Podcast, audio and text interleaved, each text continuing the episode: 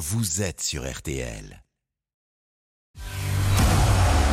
RTL. On refait le sport avec le Parisien aujourd'hui en France. Isabelle Langer.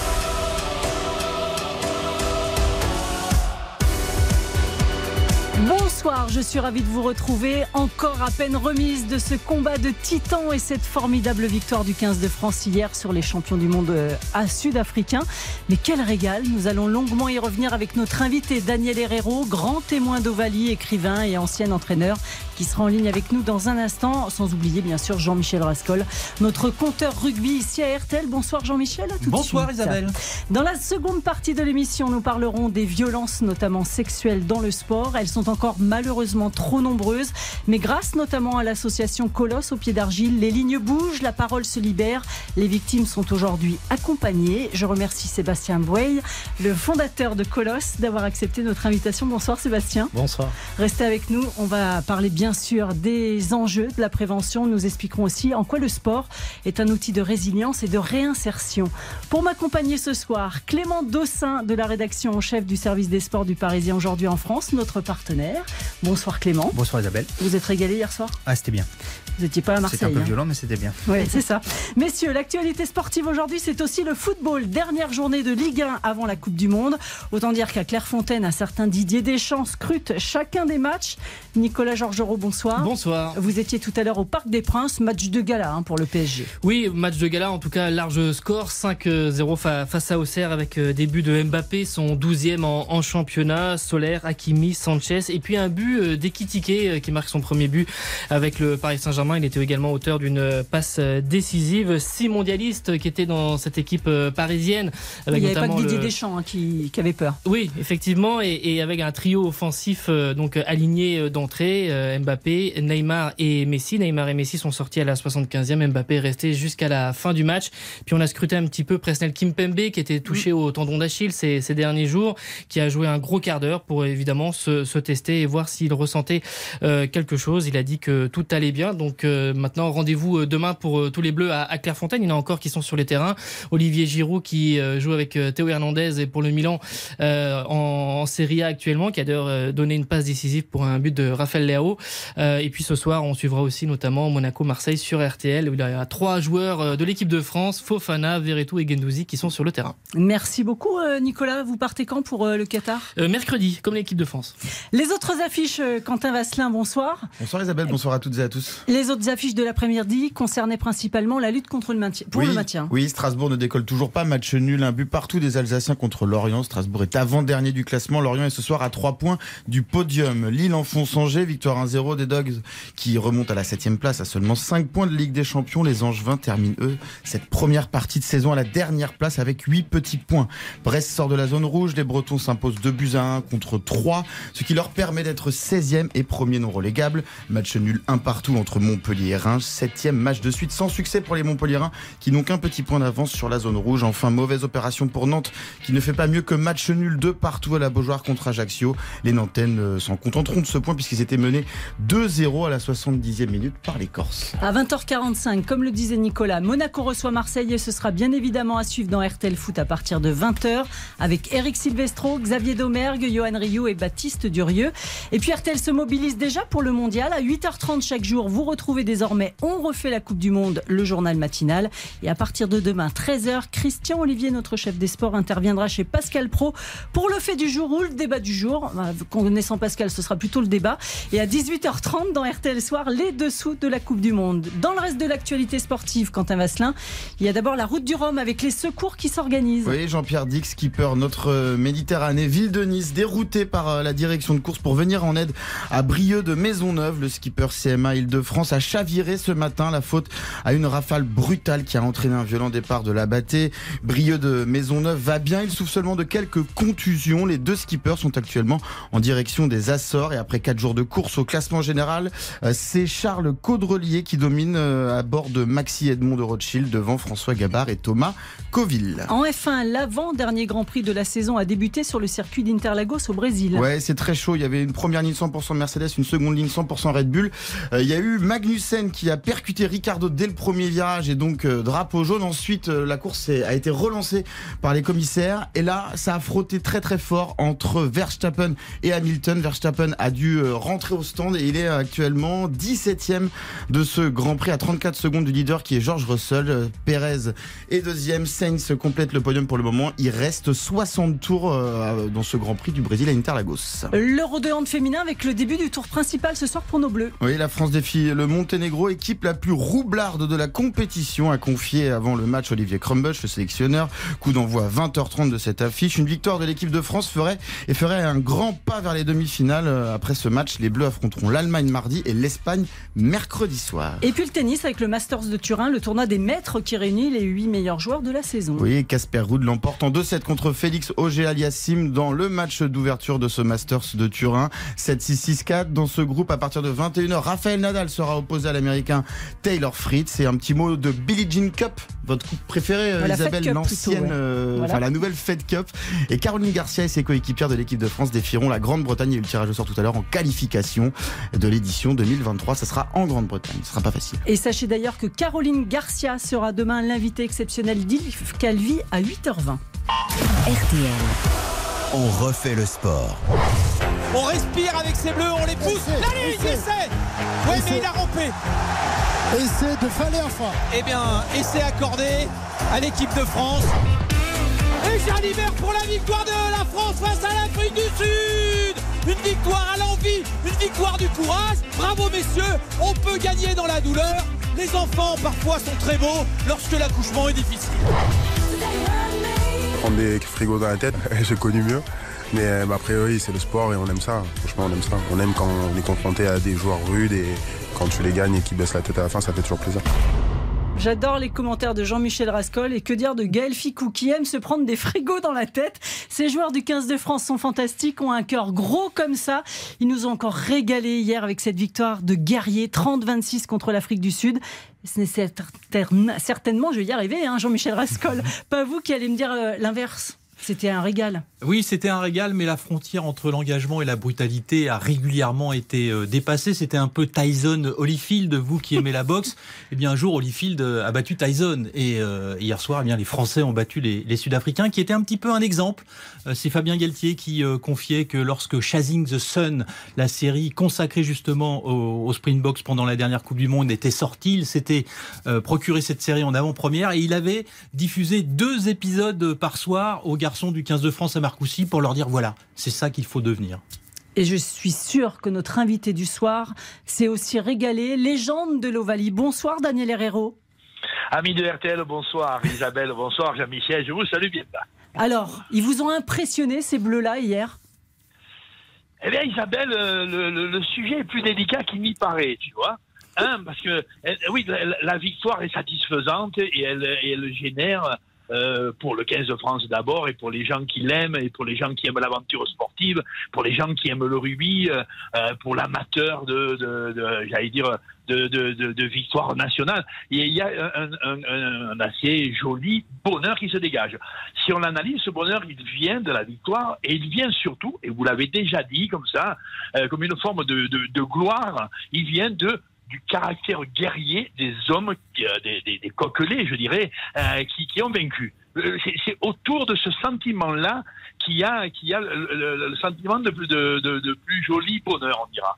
Un vaillant, dur au mal, les frigos dans la tête, la tête dans le frigo des autres, la rudesse permanente, le sauvagerie de sacrifice. Tu vois tous ces mots qui vont donner le bonheur hier et qui vont en même temps se concrétiser par la victoire. Mais quand même, on sent que hum, moralement, euh, il y a quelque chose un peu délicat. Le jeu n'était pas tout à fait présent, la joie était plutôt dans le cri et dans le hurlement que dans le chant. Et, euh, et la victoire, si elle est belle, elle laisse malgré tout un peu la saveur que on n'a pas très bien joué au rugby et on n'a pas respecté au, plus profond peut-être, la beauté de l'aventure rugbyistique. Clément Dossin, on a un compteur hein, ce soir. Moi, il y a quelque chose qui m'a beaucoup impressionné sur ce match, et si on l'élargit, euh, c'était la même chose face à l'Australie et même face au Japon cet été, c'est-à-dire que l'équipe de France est devenue euh, la maîtresse du suspense, la maîtresse des fins de match. C'était un défaut du hum, relatif, mais du début de, Fabien Galtier. Il y avait eu cinq défaites dans les, dans les dernières minutes, dans le Money Time.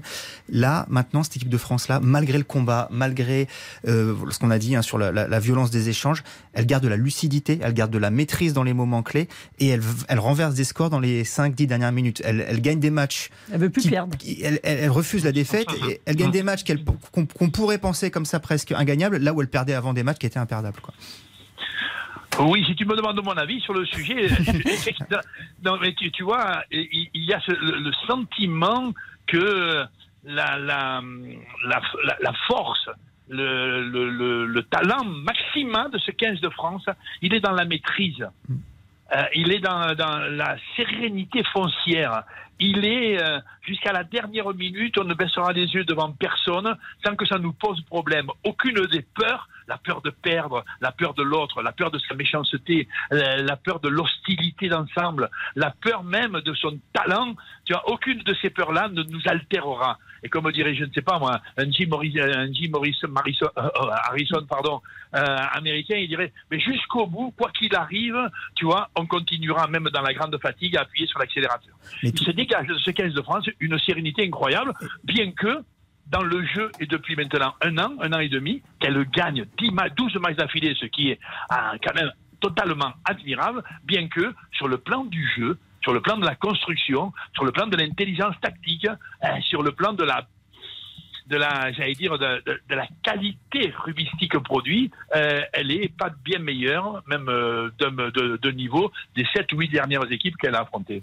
Mais ce qui est aussi impressionnant euh, dans cette sérénité dont parle Daniel, c'est qu'elle ne se délite pas malgré les circonstances défavorables en cours de match. Malgré la sortie de Danti, qui est un joueur mmh. hyper important dans le dispositif au tout début de match, l'entrée d'un joueur à l'aile, Macalou, qui n'est pas un ailier de, métier, malgré ah, le carton rouge de Dupont, dont on aurait pu penser que ça allait faire s'effondrer les, les, les Français euh, et, les sorties prématurées de bail, etc.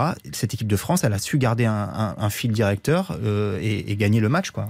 Jean-Michel Rascol, je voudrais quand même qu'on prenne des nouvelles, justement, des Français, parce qu'il y a eu tellement de protocoles commotion hier soir. Euh, il y en a eu euh, quatre en l'espace d'une demi-heure euh, en première mi-temps. Jonathan Danty, justement, c'est important parce que il souffre d'une fracture du plancher orbital. le jeune papa, hein, papa d'un petit Gabriel, le mercredi matin, et qui a vu tous les démons de la Terre s'abattre sur lui. Peter Dutoit, l'avant sud-africain qui avait été élu meilleur joueur du monde en, en 2019 qui est venu vraiment l'agresser, un attentat, et ça pouvait même être bien plus dangereux que cela, parce qu'il s'en sort presque bien avec cette fracture. Alors messieurs, vous restez avec nous, on marque une courte pause, hein, et puis nous parlons du dernier match de cette tournée d'automne, ce sera dimanche prochain contre le Japon. RTL, on refait le sport jusqu'à 20h. On refait le sport. Avec le Parisien aujourd'hui en France, Isabelle Langer. Allez, retour sur la victoire du 15 de France hier contre l'Afrique du Sud. Nous sommes toujours en ligne avec notre invité Daniel Herrero et notre spécialiste maison Jean-Michel Rascol. Avant de se projeter sur la suite, messieurs, je vous propose d'écouter le capitaine des Bleus qui était un peu rouge hier. Hein, son premier carton rouge de sa carrière. Antoine Dupont qui ne veut pas entendre parler d'excès de confiance après cette victoire. Non, excès de confiance, je pense pas, mais il va falloir garder quand même un, seuil de vigilance avec un statut qui sera sûrement euh, différent, un statut de peut-être de favoris, comme on nous l'a évoqué dans les médias ces, derniers temps. Voilà, il faut arriver à, garder euh, la confiance, garder ce qu'on fait, garder ce chemin, cet état d'esprit qu'on a au quotidien, l'envie de, s'entraîner, d'être meilleur et de, et de rien lâcher. Et maintenant, toutes les équipes vont vouloir nous voir tomber. Et, à nous de, rester euh, au niveau auquel on est euh, aujourd'hui. Et, encore une fois, continuer à grandir et à, et augmenter cette expérience et ce vécu commun qui fait que dans des scénarios comme ça, on est plus fort, on est, plus serein maintenant. Antoine Dupont, qui sera d'ailleurs euh, absent dimanche prochain, Jean-Michel Rascol En principe, oui, puisqu'avec ce carton rouge, il mm. va être suspendu. On sent quand même. Dommage quand même, parce que c'est chez lui à Toulouse. Eh, c'est dommage, il était euh, au mauvais endroit, au mauvais mm. moment. Il n'a pas euh, voulu blesser Colby, mais effectivement, sa position fait qu'il met l'ailier Sprintbox en, en, danger et il est exclu pour ça. Va-t-il rester avec l'équipe? Il est capitaine, hein, de mm. toute façon, c'est une question. Et puis, il y a une forme d'humilité, je disais, parce que on sent quand même ces garçons très humbles. Il n'y a pas une fête. Là, c'est hier soir. C'est juste après. C'est une heure après la victoire, quoi. Déjà, on pense à la suite. On pense à bien se tenir, à bien réfléchir, à bien récupérer et à être digne du maillot frappé du coq. Parce que c'est ça aussi, Daniel Herrero. C'est que, ok, d'accord, ils sont sur 12 victoires consécutives. Ils ont fait le grand chelem cette année. Mais ils ne sont pas champions du monde. Ah oui, ils ne sont pas champions du monde. Mais enfin, quand même, ils viennent d'aligner un grand chelem. Ils viennent d'aligner une série de 12 performances, euh, toutes victorieuses et toutes d'un bon niveau de pratique. Donc ils sont quand même auréolés déjà de performances considérables. L'ultime performance le monde sportif, rubistique en l'occurrence, c'est le titre de World Champion, du monde. Ça, ils n'ont pas été encore. Aucune équipe de France ne l'a été d'ailleurs dans le passé. Il reste que effectivement le statut de favori euh, maintenant se colle à la peau. Ils battent tout le monde. Ils sont pas largement au-dessus, mais ils battent tout le monde avec des valeurs qui sont euh, qui sont euh, fortes et constantes. Jean-Michel le soulignait. Ils sont d'une humilité mais, mais époustouflante. Ils sont en même temps d'une solidarité. A une équipe qui est rude, gaillarde et costaude, mais il n'en manque jamais un seul à l'appel dans aucun des secteurs complexes du jeu. Tu vois, ils sont rudes à l'impact, ils sont bons dans la conquête, ils sont infiniment redoutables dans le secteur défensif. Il reste, il reste qu'il y a une petite touche qui glorifie euh, la, série, là, les 12, les 12 dernières performances. Cette petite touche, c'est qu'il y a un potentiel panache très séduisant il y a trois ou quatre joueurs qui sont capables de, de, de, de faire vivre à l'équipe des exploits euh, décisifs. L'équipe de France, dans l'année dans écoulée, elle a gagné deux ou trois matchs sur des exploits d'Antoine Dupont, d'Alain Penaud, enfin, de, de Daniel Penaud. Alain, c'est le grand-père, enfin, mon père, ou le père. Enfin, non, le père, le père, le père. ouais, non, c'est ma génération, je, je les connais très bien. Enfin, de fait, tu vois, ça, donc ce potentiel panache autour de deux ou trois met une touche d'extrême sympathie, mais, euh, mais l'idée qu'on n'a pas encore gagné la Coupe du Monde, ça c'est une évidence. L'idée qu'on ne peut pas rouler les caisses ou que l'équipe de France ne peut pas rouler la caisse, qu'elle ne peut pas se melonner, tu vois, prendre une suffisance comme ça sur le monde, à l'évidence. Parce que quand même, si on regarde bien, euh, elle a presque tous les attributs. Il reste qu'il faut, et c'est pas encore radical dans les, dans les temps, là, nous sommes à un an de la Coupe du Monde, de continuer à voir cette progression dans la qualité du rugby produit. Ah, tu vois, quand, tu es maître de ton talent, quand tu es maître de ton jeu, quand tu es capable de l'imposer et pas le subir. Euh, hier, par exemple, c'est en, en, subissant la, la, la, la, violence adverse qu'on a conquis euh, une victoire euh, par euh, en se mettant au niveau, en baissant pas les yeux du tout, ce qu'on l'a déjà dit, tu vois, en étant sur sur des valeurs morales de courage et de sacrifice, plus que sur des valeurs de construction de jeu, volume de jeu, qualité créatrice, j'allais dire l'âme française est, est bien portée par ce 15 de France dans le secteur courage et solidarité, elle est encore un peu insuffisante pour envisager une performance victorienne en Coupe du Monde. Donc, favori sans Là, il y a plusieurs temps de jeu quand même hein, dans ton propos. Oui, voilà. Il hein reste voilà, non, mais il reste quand même que, je ne sais pas dire, hein, parce que ça serait une impertinence. Ouais, non, l'impertinence, ça serait qu'on s'est aussi aperçu que si on voulait la gagner, il fallait qu'elle ait lieu à la maison. C'est une, une, une, une, une sociologique, sociologique analyse balourde. Mais le fait quand même que la, la prochaine a lieu sur la terre de France, tu vois, que la prochaine Coupe du Monde dans un an d'aujourd'hui, c'est sur la terre de France, et qu'il y a un élan, un souffle, une considération, une estime et même un amour autour de, notre 15 de France, qui est quand même un paramètre qui peut compter dans l'obtention d'une victoire en Coupe du Monde. Clément Dossin, parce qu'il nous reste une minute. Ah oui. Donc je vais essayer d'être un peu plus dans la synthèse. juste une chose sur cette prochaine Coupe du Monde, le, tirage au sort l'a décidé ainsi, mais les quatre meilleures équipes mondiales, on va dire que celles qui maîtrisent sans doute le mieux leur rugby aujourd'hui, c'est-à-dire la France, la Nouvelle-Zélande, l'Irlande et l'Afrique du Sud, sont dans la même partie de tableau, et la France et la Nouvelle-Zélande croiseront avec l'Afrique du Sud et, et l'Irlande. Et on peut supposer qu'un éventuel quart de finale comme on l'a vu hier contre les Springboks, laisserait des traces et hmm. pourrait euh, voilà, abîmer un peu les, corps avant la, suite de la compétition. Donc ça, ce sera aussi quelque chose D'autant qu'on ne jouerait pas à Marseille, mais à Paris. Et Marseille, hier, c'était quand même assez extraordinaire. Ça nous promet une belle ambiance, quand même pour cette Coupe du Monde dans dix mois maintenant. Hein, Jean-Michel. Ouais, une chaleur populaire dessus. Euh, ça, nous permet une, espèce d'appétence de tous, tu vois vers vers euh, vers une vers une, une joie collective, une solidarité qui puisse faire grandir les joueurs quoi. Là tu sens qu'il y a le rugby, euh, il y a dans la, j'allais dire dans l'image un peu excessive, mais dans le peuple de France sportif, un souffle derrière, derrière cette, ce 15 de France qui fait que euh, toute victoire donne du bonheur et donne beaucoup d'espérance.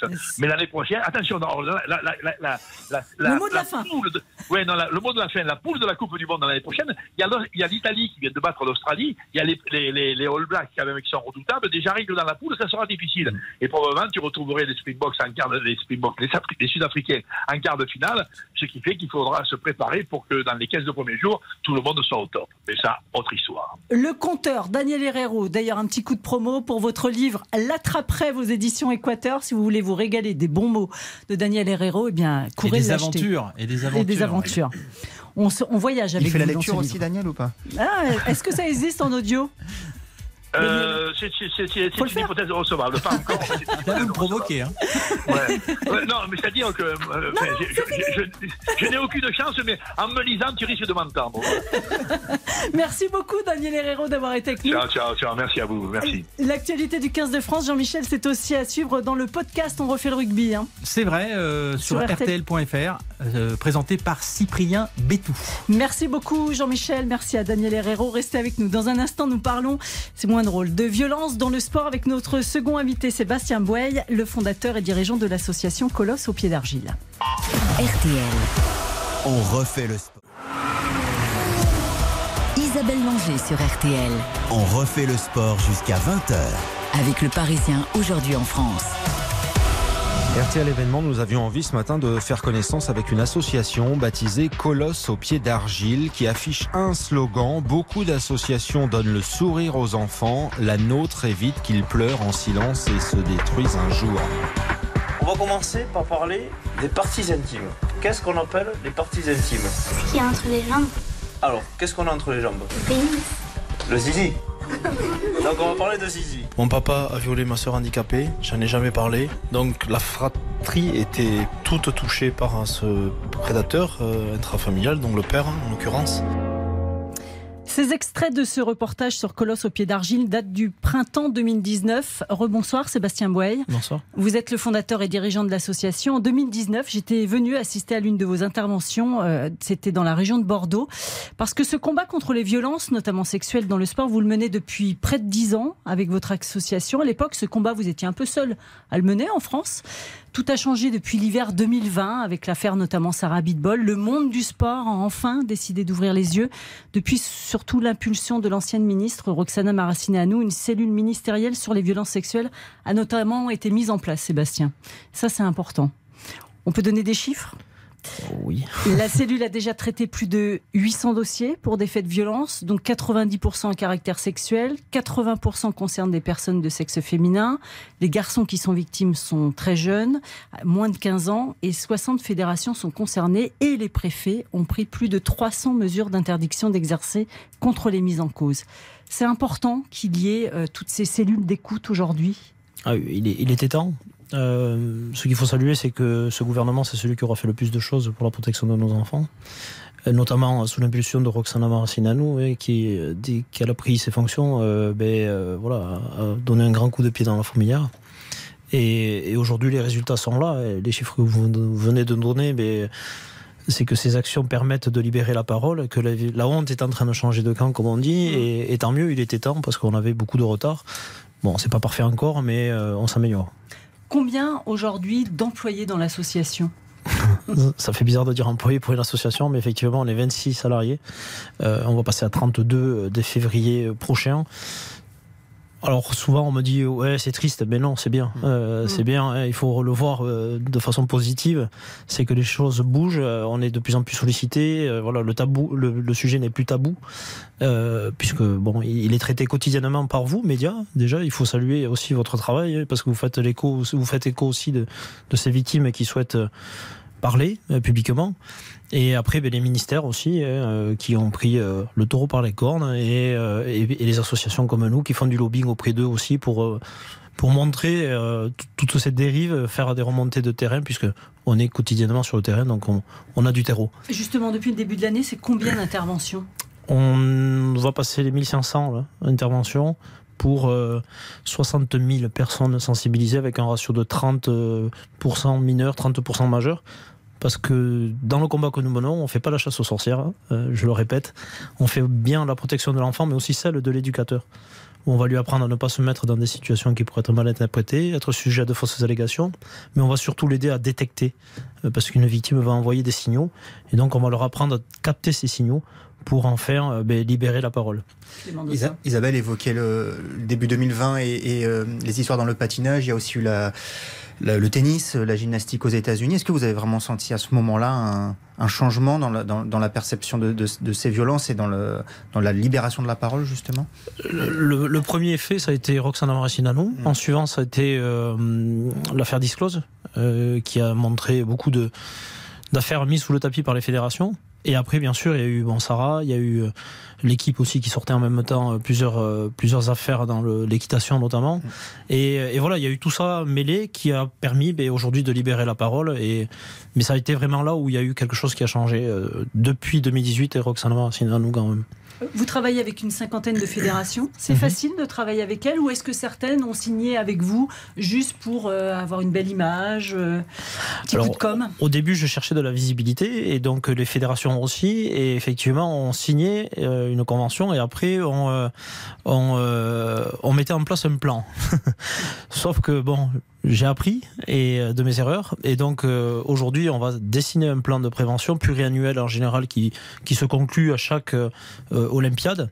Et, euh, et, après, on va faire de la communication avec la signature officielle avec le président. Euh, donc, il y a hum, la question, pardon, euh, du coup. Est-ce que c'est un coup de com ou ah, non, est-ce qu'aujourd'hui ça travaille vraiment avec les fédérations C'est vraiment pas un coup de com.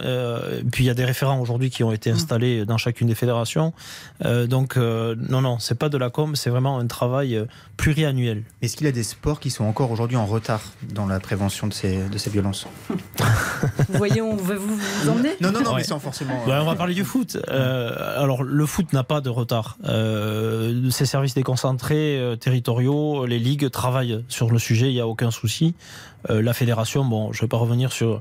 J'ai rendez-vous avec eux demain, donc mon. Ah, j'allais vous demander si vous, avez eu Noël Le Gret au téléphone. non, quand même pas. Il a d'autres préoccupations, je pense, en ce moment. Mais bon, je, je, suis reçu par la DTN demain, qui ne s'est pas senti visé par rapport à. Enfin, qui s'est senti visé par rapport à, à mon dernier communiqué de presse disant en gros que la fédération ne prenait pas ses responsabilités et, sans faire de vraiment plein de, de, lutte euh, sur leur territoire, leur fédération, mais favoriser aussi les violences, euh, puisque oui, tant qu'on ne va pas euh, faire de la prévention, de la sensibilisation, mais ils ont un million de gamins mineurs et donc ça, donne un potentiel de, de 200 000 victimes, mais pas dans le sport, pas dans le foot, victimes majoritairement intrafamiliales. Et c'est ça le travail de Colosse, c'est qu'on va se servir du sport comme levier libérateur pour ces victimes qui sont victimes intrafamiliales. Quentin Vasselin vous permettez aux, victimes de, de, se confier, c'était une première partie du chemin. Est-ce que les potentiels agresseurs avec votre rôle, votre, euh, votre association, est-ce qu'ils se disent je vais aller en parler pour essayer de canaliser euh, une potentielle dérive avant qu'elle arrive? Ça vous est déjà arrivé Ça hein? m'est arrivé, pas loin de Bordeaux justement. Euh, ça m'est arrivé qu'un gamin ben, vienne me dire à la fin de l'intervention ben, écoute, moi je suis pas victime, mais j'ai peur d'en faire parce que j'ai une attirance sexuelle pour une petite fille de 7 ans, de son entourage. Donc il a eu le courage de venir me le dire. Et là, votre rôle derrière Là, on oriente. On oriente vers le CRIAF, notamment, qui est spécialisé sur, euh, sur ce sujet d'accompagnement des auteurs. Il y a un numéro aujourd'hui national qui a été mis en place et qui fonctionne très bien. Euh, ce que fait déjà l'Allemagne très bien aussi. Hein. Donc un prédateur aujourd'hui, avant de passer à l'acte, euh, s'il est honnête avec lui et avec les autres, mais il va appeler ce numéro pour euh, justement se faire aider. Est-ce qu'on voit une recrudescence de ce genre d'appel ou pour l'instant c'est encore euh, vraiment Non, non, mais sans communiquer déjà. Alors j'ai pas les chiffres du CRIAF, mais sur leur site, je pense que vous trouverez tout. Mais sans communiquer sur ce numéro, ils avaient déjà reçu beaucoup d'appels. le fait d'avoir communiqué aujourd'hui, nous on se fait aussi écho de, de leurs travaux parce que pour être dans la protection de l'enfant, ben, on fait un travail transversal, c'est-à-dire qu'on va intervenir face aux, potentielles victimes, aux mineurs, face euh, aux encadrants, mais on va intervenir aussi face aux auteurs pour éviter la récidive. Et ça, c'est une spécificité de l'association aussi. On va en parler dans un instant mmh. aussi. Comment le sport peut être un outil de, de résilience, de, de réinsertion aussi. Et on va parler justement des auteurs. On marque une petite pause. RTL. On refait le sport. On refait le sport. Avec le Parisien aujourd'hui en France. Isabelle Langer. Nous sommes de retour avec Sébastien Boyle, le fondateur et dirigeant de l'association Colosse au pied d'argile. Sébastien, nous avons parlé des enjeux de la prévention. Euh, vous travaillez aussi sur l'après, comment le sport peut être un outil de résilience, de réinsertion. Vous avez mis en place un programme que vous avez expérimenté pour la première fois il y a deux semaines, je crois. Exactement, euh, un programme de résilience par le sport, donc euh, psychosport. Et on a accueilli six victimes dans les Landes, ce merveilleux département qui permet, c'est un, un, beau terrain de jeu. Et on les a accueillis à, Souston, euh, dans un centre euh, sportif euh, qui va accueillir d'ailleurs la préparation de, des JO. Et, 13-14 ans, c'est ça 13-14 ans, mixte. Donc on avait trois garçons, trois filles, tous victimes d'agressions sexuelles ou de viol. Et on leur a proposé une thérapie par le sport sur toute une semaine. Mais c'est un programme qui va durer trois mois. Et donc la, première, le premier, la première phase de ce, de ce programme, c'était les accueillir. On a commencé par de la sophrologie. Euh, pour ensuite euh, de l'acrobranche, de la psychobox, de la boxe thérapie pardon, et de l'équithérapie. Sur toute la semaine, on a fait ça.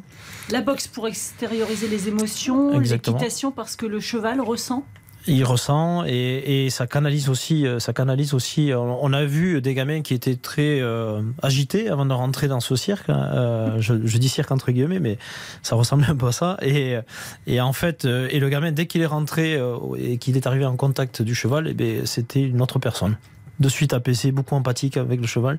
Et c'était un moment magnifique en plus. J'ai deux questions par rapport à ça. Quelle évolution dans les comportements avez-vous constaté au cours de la semaine et qu'est-ce qu'ils vous disent, ces jeunes, quand ils, quand ils vous quittent après une semaine? Alors, je suis quelqu'un qui est devenu très émotif depuis que j'ai parlé, puisque j'ai fait une amnésie, euh, une anesthésie émotionnelle de mes 11 ans et demi à 30 ans.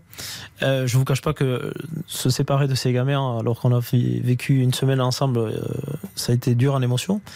Et ce qu'on a pu constater, euh, quand j'ai fait le petit clip vidéo pour le présenter à l'affaire, on voit les visages fermés au tout début, et au fil de l'eau, au fil de la semaine, on les voit, les sourires accrochés aux oreilles.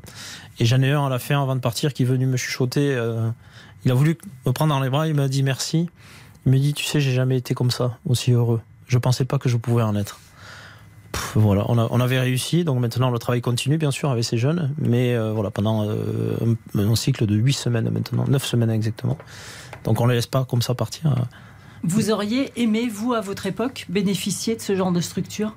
Bien sûr, comme de la prévention, euh, que ce soit dans mon club de rugby ou, ou à l'école, mais bon, c'est le sujet était euh, obsolète à l'époque euh, et, invisible et surtout très tabou. Aujourd'hui, ben, ils ont cette chance, donc tant mieux pour eux. Euh, tant mieux pour eux, mais l'avantage qu'ils ont, c'est que je leur amène ce témoignage aussi de prouver qu'on peut s'en sortir. Je casse beaucoup de clichés aussi. Mm. 1,82, 100 kg, 106, et qui dit à PC Bank que j'ai été violé, voilà, ça donne du courage. Et ça, je le constate bientôt, ça fait 10 ans, comme on le disait tout à l'heure, ça fait 10 ans que je constate que j'ai un témoignage qui donne du courage et qui libère la parole quasiment immédiatement. Aider ces enfants euh, ou ces jeunes en tous les cas à se reconstruire, mais vous faites aussi un pas vers les auteurs. Prédateurs. Et, égoïstement, j'ai voulu euh, tester euh, ma résilience mmh. et on m'a proposé en Polynésie d'intervenir en détention face à 19 pédocriminels. Et j'ai franchi le pas. Et donc au début, c'était un peu très donc en milieu carcéral. En milieu carcéral, tous pédocriminels en plus. Hein. Donc là, il n'y avait pas de, euh, on savait le public qu'on avait face à nous. Et le premier pas, ça a été, ben, quand ils sont arrivés, ils m'ont salué, ils m'ont serré la main. Et là, j'ai dit, ouf, ça va être compliqué. Et puis bon, j'y suis allé. Et puis euh, ça a été comme ça le premier pas vers eux en fait. Et après, ben, ce que je me suis, euh, ce que j'ai pu constater malheureusement, c'est que 80% d'entre eux avaient été violés dans leur enfance et n'avaient jamais parlé. du coup, ça a permis aux SPIP de, les accompagner et de, traiter le premier problème chez eux, c'était ces agressions subies avant de traiter euh, le fait d'être passé à l'acte. Et vous le disiez, les enjeux de la prévention, euh, ben c'est ça en fait. Plus vite on va intervenir jeune, auprès des jeunes, ben plus vite on va leur apprendre à se protéger de ces prédateurs ou prédatrices. Plus vite on va permettre aussi ceux qui ont été victimes de libérer leur parole. Euh, ça va éviter aussi qu'un traumatisme s'installe trop longtemps et prenne des années à être guéri. Mais surtout, on va éviter aussi qu'une victime reproduise les actes qu'elle a subis parce que malheureusement, 20 à 30% des pédocriminels ont été victimes dans l'enfance. Et donc vous intervenez dans les prisons aujourd'hui? Dans les prisons et aussi en, euh, en milieu ouvert ou fermé avec euh, des gamins qui sont suivis par la PJJ.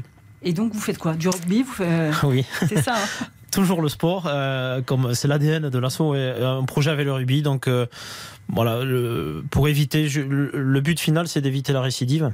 Et, donc pendant ces deux heures qu'on va passer avec eux, on va commencer par le cadre, respecter un cadre, donc les lignes du rugby, respecter les règles, euh, donc euh, pas faire de passe en avant par exemple, euh, donc tu respectes une règle, tu t'imposes à respecter une règle.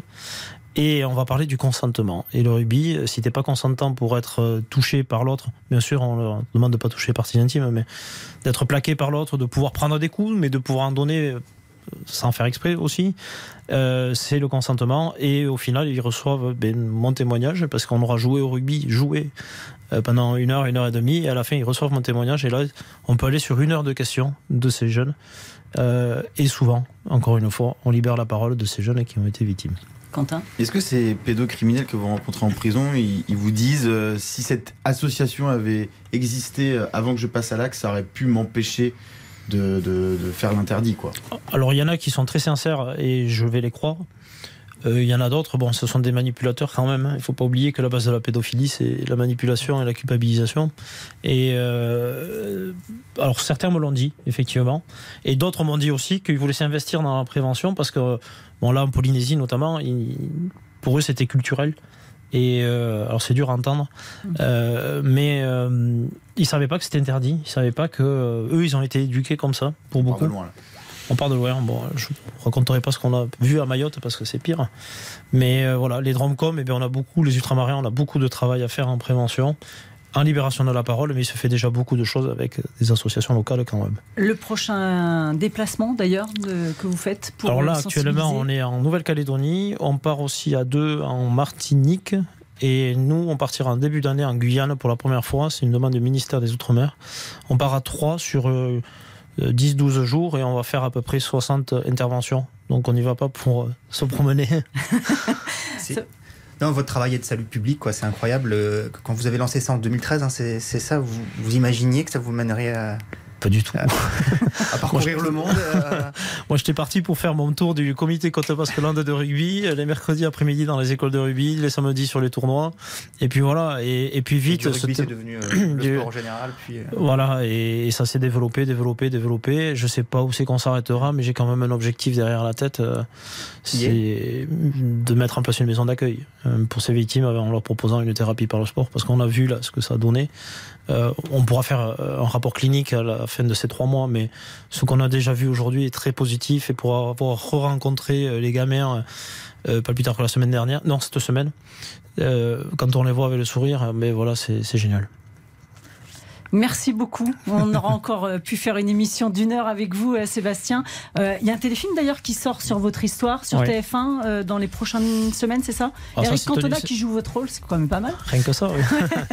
non, non. Et, non vrai y un air de ressemblance, je vous disais depuis tout à l'heure. Michel, comme on souvent dit, mais pas Cantona. Ah, Le niveau caractère, sûrement. Et on peut retrouver surtout l'association hein, sur tous les réseaux sociaux pour signaler ou vous contacter. Ouais, et répondre pour les hommes victimes. Euh, l'objectif de cette sortie de, téléfilm, on va euh, profiter de cette sortie justement pour faire un appel aux victimes euh, hommes qui n'ont malheureusement plus trop de place dans le champ des victimes du moment qu'elles sont majeures.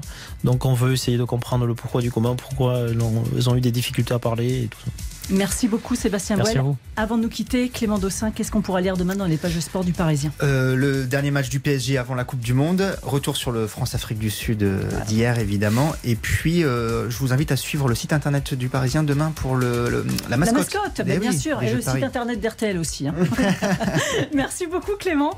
ce soir, 20h45, Monaco-Marseille, c'est bien sûr à suivre avec les copains de RTL Foot.